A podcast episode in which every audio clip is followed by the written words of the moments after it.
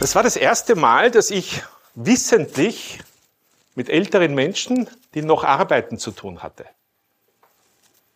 Ein paar Jahre später habe ich meinen Pensionsbescheid bekommen. Das heißt, ich wurde von Amts wegen für alt erklärt. Aber ich will ja noch arbeiten. Ich will noch 20, 25 Jahre arbeiten. Aber was? Wenn ich mit 85 noch unter dem alten Auto hervorkrieche, so ich das überhaupt schaffe, wird das eher lächerlich sein.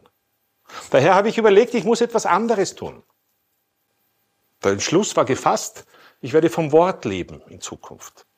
Vom Reden und vom Schreiben. Ich habe ein Buch geschrieben über alte Autos. Danke, dass Sie das zitiert haben. Inzwischen wird es als Standardwerk erklärt. Ich bin ganz stolz darauf, was immer das ist. Und habe ein paar Ausbildungen gemacht. Und bei einer dieser Ausbildungen traf ich eine, eine entzückende Dame, eine Frau von weit über 70, so eine weibliche Wunderkerze. Sprüht vor Energie. Und wir reden so über alles Mögliche, über Zukunft und Schreiben. Und sagt sie, Oldtimer heißt im Englischen ja alter Mensch. Warum schreibst du kein Buch über alte Menschen? Ja, habe ich nachgedacht. Oldtimer und alte Menschen haben ja doch relativ viel gemeinsam. Sie haben viel erlebt. Sie kommen überall hin. Es dauert vielleicht ein bisschen länger. Manche fangen zum Tröpfeln an. Bei manchen ist eine Schraube locker. Also es gibt sehr, sehr viele Gemeinsamkeiten rund um dieses Thema. Gesagt, getan. Ich habe mich hingesetzt und habe ein Buch geschrieben. Dieses Buch, das ich heute mitgebracht habe, beschwingt Altern. Es geht hier um sieben Kapitel, frei nach Shakespeare. Das ist das Einzige, wo ich mich mit Shakespeare äh, verbunden sehe. Er hat auch sieben Kapitel in, ich glaube, wie es euch gefällt, gehabt. Und ich schreibe oder schrieb über Leben, Loben, Lösen, Lernen, Lachen, Lieben. Und daraus habe ich Ihnen ein paar Geschichten mitgenommen. Und gleichzeitig hat mich das Schreiben und das Arbeiten mit diesem Thema dazu gebracht, dass meine neue Mission ist, dass ich freudvoll altern will und das, was ich dabei lerne, auch mit anderen teilen möchte, zum Beispiel mit Ihnen. Warum ist das Thema Alter überhaupt ein Thema? Wir sind nicht plötzlich alt, wir werden alt. Und während dieses Prozesses, den ich Ihnen vielleicht ein bisschen zeigen kann, grafisch so, passiert Folgendes. Wir haben 30 Jahre Ausbildung, ungefähr. Ja, bei manchen ist die Ausbildung auch ein bisschen wackelig, aber so ungefähr 30 Jahre haben wir Ausbildung. Dann gehen wir 30 Jahre arbeiten. Plus, minus. Und dann gehen wir in Pension. 10 Jahre, 20 Jahre, 30 Jahre, bald sind es 40 Jahre. Die Leute werden immer älter. Jedes Jahr kommen drei Monate dazu. Und der erste Mensch, der 120 wird, ist schon geboren. Heißt das dann 60 Jahre Pension? Das kann es ja nicht sein. Seit wann gibt es Pension überhaupt? Das ist eine interessante Frage. Schon die alten Griechen hatten eine Verpflichtung der Jungen, für die Alten zu sorgen. Bei den Römern gab es Ähnliches und im Mittelalter ist wie so vieles das komplett vergessen worden. Heute scheint es mir manchmal, dass wir bald im Mittelalter wieder sind. Dann im 19. Jahrhundert, nein, im 17. Jahrhundert schon gab es etwas, ein Vorläufer der Pensionsversicherungsanstalt in England. Für Beamte natürlich. Und im 19. Jahrhundert kam das bei uns. Noch ein, ein Ansparsystem. Da waren allerdings, war das, die Lebenserwartung ungefähr 48 Jahre und sie konnten dann die Versicherungsleistung mit 75 abrufen. Das war ein gutes Geschäft für die Versicherung, aber nur. Dann unter Adenauer hat sich das geändert. Es wurde das System geändert. Es wurde von einem Einsparsystem zu einem Umlagesystem. Das heißt, die Jungen zahlen ein und die Alten kassieren. Aber immer weniger Junge müssen immer mehr Alte erhalten. Und das geht sich nicht aus. Auch wenn uns der Staat permanent erklärt, wie toll das ist und alle, alle Pensionen sind gesichert, was für ein Schmarren. Das ist ja nur, weil wir inzwischen ein Viertel der Pensionen aus dem Budget holen müssen. Also früher oder später wird das nicht gehen. Und wir werden wahrscheinlich etwas Ähnliches haben wie bei der Mobilität, dieser individuellen Mobilität, die wir heute haben. Rückblickend gesehen wird das ein ganz kurzer Zeitraum der Geschichte gewesen sein, weil diese Art von Pension wird es nicht ewig geben können. Paradiespension, das uns heute vorgegaukelt wird. Für viele ist es das. Nichts tun, keine Struktur haben, nicht aufstehen müssen, vielleicht pendeln zwischen Kühlschrank, Fernseher, Kaffeehaus. Nichts gegen das Kaffeehaus. Aber wenn das alles ist, was wir tun können, was für ein schreckliches Leben. Langeweile macht sich breit und Sie kennen vielleicht auch den Ausdruck von tödlicher Langeweile. Mediziner werden mir das bestätigen können. Der Weg von der Langeweile zum Bore-out, dem kleinen Bruder vom Burnout, zur Depression und noch weiter ist oft vorgegeben. Schrecklich eigentlich. Oder Sie können reisen. Wunderbar, natürlich. Und zu einer Reise habe ich auch eine Geschichte mitgebracht. Sie sehen, ich setze mich immer hin, wenn ich lese. Weil später, wenn ich müde bin, setze ich mich auch hin, aber derweil lese ich Ihnen was vor. Es ist ein paar Jahre her, da nahm ich an einer Oldtimer-Rallye teil auf Mallorca. Weil einige Teilnehmer wussten, dass ich an alten Autos schrauben kann, wurde ich zu einem wunderschönen Hispano Suiza aus dem Jahre 1921 gerufen. Ich erinnere mich, dieses Auto hat riesige Kotflügel und hinter dem Kotflügel war ein Tisch auszuklappen. Die dazugehörigen Stühle und der Champagner war im Kofferraum. Das waren noch richtige Autos. Unter dem Auto lugten zwei Beine hervor, in Arbeitsmontur, an deren Bewegung zu erkennen war, dass der Mechaniker sich mit etwas Schwerem abmühte.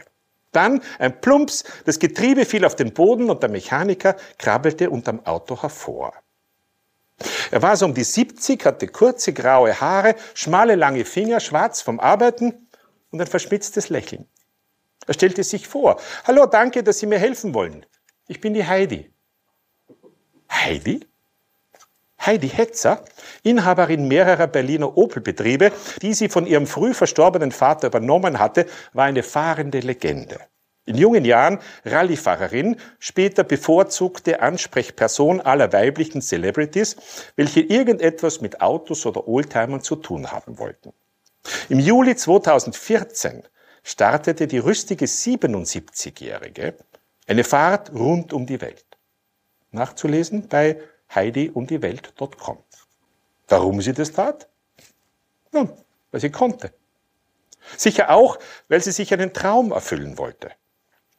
Ihre Weltumrundung dauerte fast drei Jahre. Sie wurde durch eigene Krankheiten und Operationen sowie durch technische Gebrechen ihres Gefährts immer wieder unterbrochen. Ich erinnere mich sogar, dass sie beim Montieren eines Keilriemens einen Finger verloren hat. Das hat sie nicht abgehalten, und verbunden und ist weitergefahren. Taffe Frau. Sie schaffte das schier Unmögliche. Gereist ist sie die meiste Zeit allein, dies aber nur zum Teil freiwillig. Sie hatte verschiedenen potenziellen Beifahrern angeboten, sie für jeweils mehrere Wochen zu begleiten, so auch mir. Ich konnte es mir damals jedoch nicht einteilen, heute nachträglich tut's mir leid, nicht mitgefahren zu sein. Auf jeden Fall sind ein paar Damen eine Zeit lang mit ihr um die Welt geschippert. Soweit ich mich erinnere, aber kein Mann. Ich glaube, sie schrieb in ihrem Blog, dass sie darauf bestanden habe, immer selbst zu chauffieren. Vielleicht war das der Grund, warum die Herren der Schöpfung darauf verzichteten. Ich weiß auch nicht, wie es mir gegangen wäre, wenn ich da mitgefahren wäre am Beifahrersitz. In Summe aber war es sicher ein wunderbar verrücktes Abenteuer für alle. So ganz allein mit der Idee einer Weltumrundung war sie natürlich nicht. Andere tun es mit Booten oder mit Campingmobilen und andere wieder mit Motorrädern. Allen gemein ist jedoch, dass sie sich trotz höheren Alters nicht scheuen, Neues entdecken zu wollen oder Abenteuer zu suchen. Manche tun es vermutlich auch, um sich selbst zu finden, wenngleich es dafür ein bisschen spät ist. Irgendwann aber hat sich's wahrscheinlich ausgereist. Keller sind geräumt, die Häuser sind gestrichen. Der Liegestuhl wird hart, in dem man zwölf Stunden am Tag sitzen kann. Man könnte es auch so ausdrücken, jeden Tag Wiener Schnitzel ist auch zum Kotzen. Wir Menschen wollen nämlich gesehen werden, wir wollen teilhaben, wir wollen einen Sinn finden in dem, was wir tun, natürlich auch im höheren Alter. Sie werden es vielleicht gemerkt haben, Corona, niedergeschraubt zu Hause. Und dann passiert das, dass Sie nicht wissen, was Sie gescheiterweise mit Ihrer Zeit anfangen sollen. Und ich sehe meine Aufgabe darin, ein bisschen Animo zu verstreuen und sagen, tut etwas. Was passiert beim Älterwerden? Beim Älterwerden verlieren wir unseren Job. Und damit sehr oft auch unser Sozialleben. Vor allem wir Männer werden darüber definiert, dass wir unser Sozialleben aus unserem Arbeitsumfeld oder sehr viel davon haben Frauen, tun sich da leichter. Partnerschaften, großes Problem. So man eine hat, das Glück, aber Partnerschaften im höheren Alter werden auch zu einer Herausforderung. Eine kleine Geschichte habe ich auch zu dieser Herausforderung dabei. Vergiss nicht, wir haben für heute Abend Konzertkarten, erinnerte mich meine viel bessere Hälfte beim gemeinsamen Frühstück. Und morgen gehe ich mit Verena zu einer Ausstellung. Magst du mitkommen? Okay, wir treffen uns vor dem Stephaniensaal um sieben, aber morgen, nein, danke. Viel Spaß. Hier habe ich nun gleich drei Botschaften eingepackt. Nämlich einerseits, dass meine Frau und ich gemeinsam frühstücken. Wann immer es halt machbar ist. Das haben wir bereits zu Zeiten getan, als unsere Kinder in die Schule mussten, denn es gab uns die einzige Möglichkeit, den kommenden und den Vortag zu besprechen und alles Organisatorische zu klären. Die zweite Botschaft ist, wir machen Dinge gemeinsam. Und die dritte stellt klar, dass wir zudem ebenfalls getrennte Wege gehen. Alle drei Voraussetzungen, alle drei Vorgangsweisen sind uns wichtig. Aber vielleicht sind wir auch gerade deswegen bald 40 Jahre verheiratet. Miteinander, wohlgemerkt. Weil jeder seinen Freiraum hat. Übrigens, das Frühstück mache ich. Scheidungen im hohen Alter sind ein Riesenproblem, das meistens unterschätzt wird. Und ich kann nur allen ins Gewissen reden, wann schon sein muss, bitte macht es rechtzeitig. Weil mit 35, 40 können Sie einen weiteren Job angehen. Sie können ein neues soziales Umfeld sich schaffen. Stellen Sie sich vor, ein Einkommen und zwei Hausstände. Schrecklich. Wir haben viele gesehen, denen das alles natürlich nicht gut bekommen ist. Aber auch unser, unser Körper ändert sich. Die Ärzte werden mir da, natürlich, die wissen das viel besser als ich, aber stellen Sie sich vor, Sie haben einen Gips. Nach einer Zeit fängt der Muskel zu schrumpfen an. Und dasselbe passiert mit dem Hirn. Wenn wir unser Hirn nicht permanent nutzen, schrumpft es genauso wie jeder Muskel. Und noch schlimmer, wenn Sie einen Gips haben, schrumpft das Hirn. So blöd das klingt, weil die Synapsen nicht mehr gebraucht werden. Zum Beispiel beim Hören. Wenn man nicht rechtzeitig dafür schaut, dass man Hilfen bekommt und gegen das schlechter werdende Hören was unternimmt, kann das Hirn irgendwann einmal nicht mehr hören. Ganz egal, was Sie tun. Also, lernen heißt die Devise. Auch im höheren Alter etwas tun. Äh, es gibt so wahnsinnig viele Möglichkeiten. Eine davon habe ich noch mitgebracht. Wir trafen uns in einem herzigen kleinen Straßencafé namens Chepe uns Eck. Kennt wahrscheinlich niemand. Es war ein wunderbarer Spätsommernachmittag, der zum Verweilen auf einer der gemütlichen Stühle unter der Markise einlud. Die Sonne war doch recht stark. Am Nebentisch kichernde Schülerinnen, die sich intensiv über die vorbeiradelnden jungen Männer austauschten, nicht unbedingt zu deren Vorteil. Kathi servierte, wie immer gut gelaunt, Aperol Spritz und neueste Geschichten. Sie wusste von meinem Buchprojekt und wollte mir später die Mutter einer ehemaligen Schulfreundin vorstellen.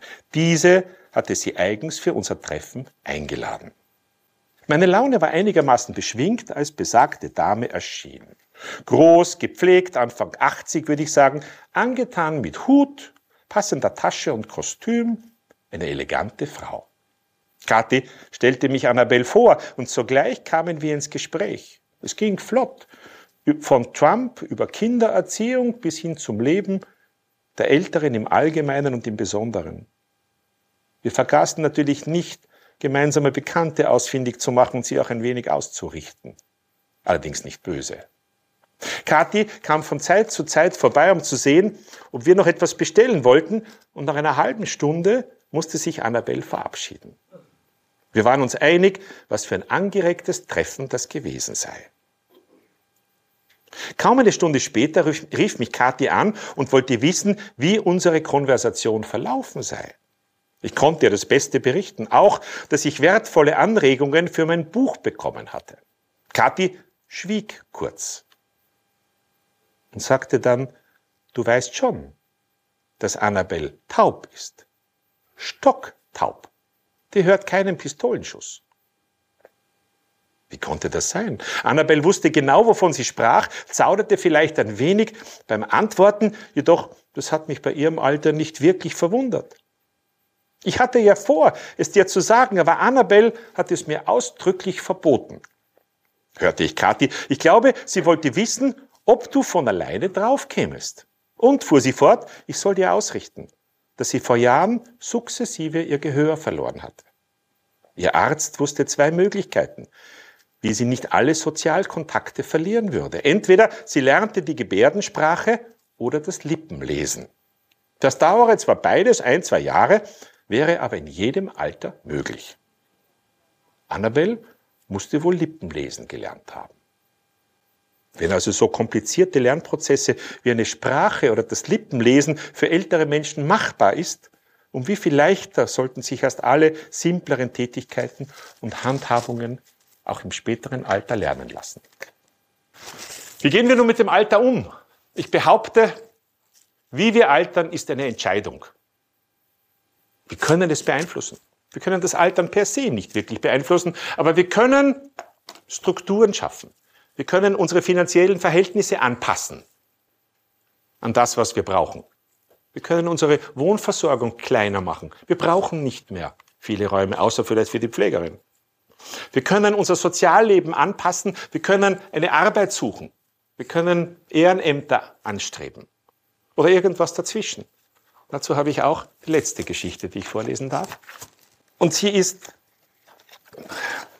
deswegen für mich auch lustig, weil sie so überraschend war für mich, wie ich sie erleben durfte. Auf dem Flug von Frankfurt nach Wien saß ich neben einem netten älteren Herrn, mit dem ich bald ins Gespräch kam. Wir unterhielten uns über vielerlei und ich war so forsch, ihn zu fragen, was er arbeite. Er sagte, er sei in der Kunst tätig. Aha, in welcher begehrte ich zu wissen, was er mit Kunstnet beantwortete. Oh, dachte ich, vermutlich Kunsthandel im Internet. Wissbegierig wie ich war, fragte ich nach, ob dem so sei. Nein, antwortete er lachend, er sei schon in Pension. Kunstnet?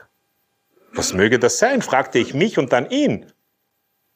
Er sei 25 Jahre lang kaufmännischer Leiter eines großen katholischen Stiftes gewesen. Verantwortlich für Museen, Klöster, Weinproduktion, Wald sowie Jagden. Unternehmerisch tätig in Milliardenhöhe. Und hätte der Herr mit Gott und der Welt, was durchaus wörtlich zu nehmen ist, zu tun gehabt. Außerdem säße er in Aufsichtsräten. Jetzt wäre er hauptsächlich in Sachen Kunstnet beschäftigt. Aha. Weil viele Menschen wüssten, dass er in Pension sei, daher massenweise Zeit haben müsste, Zeit, sich um deren Belange zu kümmern. Daher fragten sie ihn, kunst man nicht in der und der Angelegenheit helfen? Oder kunst man nicht das oder das erledigen? Und daher füllte er seinen Tag damit, seine Kontakte und sein Wissen anderen Menschen zur Verfügung zu stellen. Manchmal nehme er Geld dafür, meist jedoch ist er mit Gottes Lohn zufrieden. Hat wahrscheinlich mit seiner früheren Tätigkeit zu tun, mit seinem früheren Chef wahrscheinlich. So langsam komme ich zum Ende. Man hat mir ja gesagt, ich darf über alles reden, aber nicht länger als 20 Minuten. Ich versuche mich daran zu halten. Wie Sie merken, ist für mich das Arbeiten oder das Tätigsein in späteren Jahren äh, von hoher Wichtigkeit. Darum schreibe ich auch gerade das nächste Buch. Das heißt, es ist schon geschrieben, es kommt wahrscheinlich im März. So mit dem Untertitel Willkommen im Unruhestand. Da geht es um das Arbeiten oder das Tätigsein im Alter. Äh, etwas, was nicht nur sehr viel Recherche benötigt, sondern auch die Mitarbeit von Unternehmen. Ich gehe in Unternehmen heute und bespreche mit dem Management und zeige ihnen den Nutzen oder Zusatznutzen, den sie hätten, wenn sie Mitarbeiter, ältere Mitarbeiter weiter beschäftigen. Das hat nichts mit dem normalen Pensionsalter zu tun, sondern heute beklagen sie, sie kriegen keine Mitarbeiter. Da haben sie sie. Heute beklagen sich Manager, sie bekommen zu wenig Wissen. Sie schicken die, die, die Mitarbeiter dann an die Universität, Wissensstudien zu machen. Das Wissen ist da. Die Erfahrung ist da. Das Netzwerk ist da. Und wir schicken es einfach weg. Wussten Sie, dass es kein Gesetz gibt, dass man mit 65 in Pension gehen muss? Außer bei Beamten. Die können es aber auch noch mal verschieben. Aber ansonsten ist das nur Usus. Weil in den 70er Jahren gepredigt wurde, die Alten nehmen den Jungen die Arbeit weg. Was vollkommen falsch ist. Längst widerlegt, größter Quatsch. Und wenn ich heute hinausgehe und da draußen einen Besen in die Hand nehme und den Gehsteig kehre, nehme ich niemandem die Arbeit weg.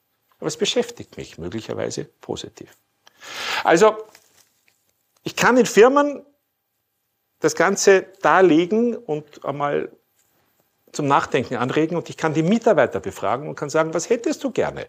Heute bist du 55, mit 65 gehst du in Pension. Würdest du gerne weiterarbeiten? Die meisten Menschen würden es nie ihrem Management gegenüber artikulieren, mir gegenüber aber schon. Auch vor allem dann, wenn sie vielleicht einen anderen Job haben wollen. Wenn er sagt, ich würde schon gerne, aber als Lehrender, als Mentor, als, als äh, ich weiß nicht was, in einer anderen Abteilung, was so viele machen würden wollen. Ja, und ich kann das deckungsgleich bringen und kann die Botschaft weiter verbreiten zum Wohle der Mitarbeiter, zum Wohle des Managements und zum Wohle uns, von uns allen. Weniger Pflegegeld notwendig, zufriedenere Menschen, sie geben mehr Geld aus, weil sie dazu verdienen können. Wir haben lauter Vorteile rundherum, nur bis dato ist die Botschaft noch zu wenig angekommen. Also ein breites Feld für mich. Wenn Sie wissen, der hier mit mir reden will, ich bin käuflich. Apropos käuflich, ich habe ein paar Bücher mitgebracht. Sollten Sie wirklich sowas haben wollen, Sie kriegen es aber sonst bei Amazon und Sie bekommen es beim Moser und Sie kriegen es überall. In diesem Sinne kann ich nur sagen, lasst uns beschwingt altern weil wir müssen fast nichts mehr, aber wir dürfen fast alles. Danke vielmals. Danke fürs Reinhören in meinem Podcast. Mehr Informationen gibt es auf meiner Webpage richardkahn.com. Bis zum nächsten Mal.